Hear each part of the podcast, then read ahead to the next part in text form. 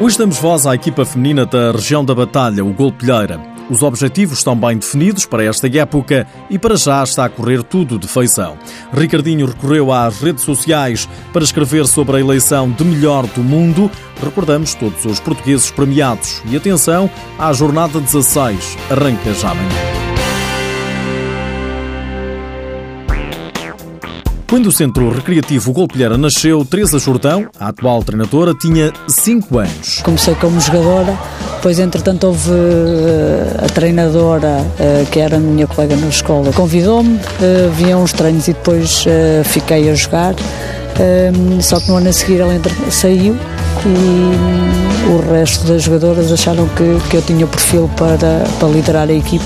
Ainda tentei ser jogadora, mas percebi logo que não me orientava dentro e fora portanto optei mesmo por ficar fora. O Golpilheira Clube da Batalha joga no Nacional de Futsal Feminino Zona Sul e as coisas até estão a correr bem. Com 13 jornadas de corridas, este clube da batalha ocupa a quarta posição, lugar que dá acesso à fase de apuramento de campeão. Os objetivos passam por uh, passar à, à, fase de apuramento de campeão para garantir campeonato nacional para o ano, depois estar na fase de apuramento de campeão, se conseguirmos estar, vamos tentar fazer o nosso melhor. Nós aqui acabamos por estar aqui num meio que ou fazemos trabalho de formação ou então é muito complicado, nós temos jogadoras um, e vamos devagarinho. Também ao canal da Federação Portuguesa de Futebol, Licas, jogadora do Glupilheira, destaca a homogeneidade do plantel. Temos uma, uma nova, uma nova guarda-redes. Uh e, e temos um regre dois regressos, a Jéssica Pedreiras que,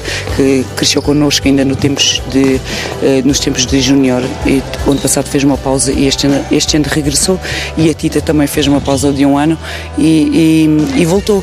Efetivamente é um grupo muito mais homogéneo do, do que a época passada, temos muita gente nova, espovita, não é? E, e é isso que também nos ajuda a ter alma e a continuar aqui essa alegria das miúdas novas. Lica, já com 34 anos, elogia o futsal português. Desde que começou o, o Campeonato Nacional viu-se um grande, um grande crescimento eh, até no, no, apoio da Federação, na promoção que a Federação tem, tem, tem tido e tem nos dado no, no futsal feminino e nos últimos anos, quer com os Jogos Olímpicos, quer com, quer com a seleção, cada vez mais jogadoras novas a fazerem parte do, da, da seleção nacional e isso é muito bom e, e para mim que estou quase quase a abandonar o barco, é muito, é muito bom ter pertencido a esta geração da real mudança. O Campeonato Nacional de Futsal Feminino só regressa a 13 de janeiro.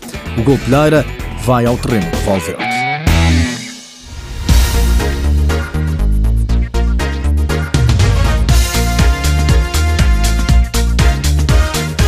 O site Futsal Planet distinguiu Ricardinho como o melhor jogador do mundo. É a sexta vez. Bruno Coelho do Benfica é o outro jogador português a figurar no top 10, acabando por ser sétimo na classificação. Ricardinho deixou nas redes sociais uma mensagem de agradecimento por mais um ano repleto de sucessos. Escreveu incrível, obrigado, graças, thank you, one more, six times, melhor do mundo, orgulhoso português. Escreveu o Internacional Luso no Instagram. Ana Catarina Pereira do Benfica é a melhor guarda-redes do mundo em futsal. Ana Sofia Gonçalves, também do Benfica, mais conhecida por FIFO, ficou em terceiro na eleição de melhor jogadora do mundo. Portugal é a melhor seleção do mundo, o melhor selecionador nacional é Jorge Braz. Este fim de semana joga-se a jornada 16 da Liga Portuguesa, jornada que começa amanhã às 4 da tarde no Minho, com o Braga a receber o futsal a mais. Restantes jogos também amanhã.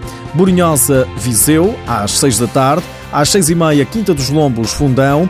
E às 7 da tarde, Leões Porto Salvo, Rio Ave. No domingo, às 2h20 da tarde, o Módicos recebe o Sporting, com transmissão no canal 1 da RTP. Às 3 e meia, o Benfica recebe o Elétrico, também com transmissão televisiva na PTV.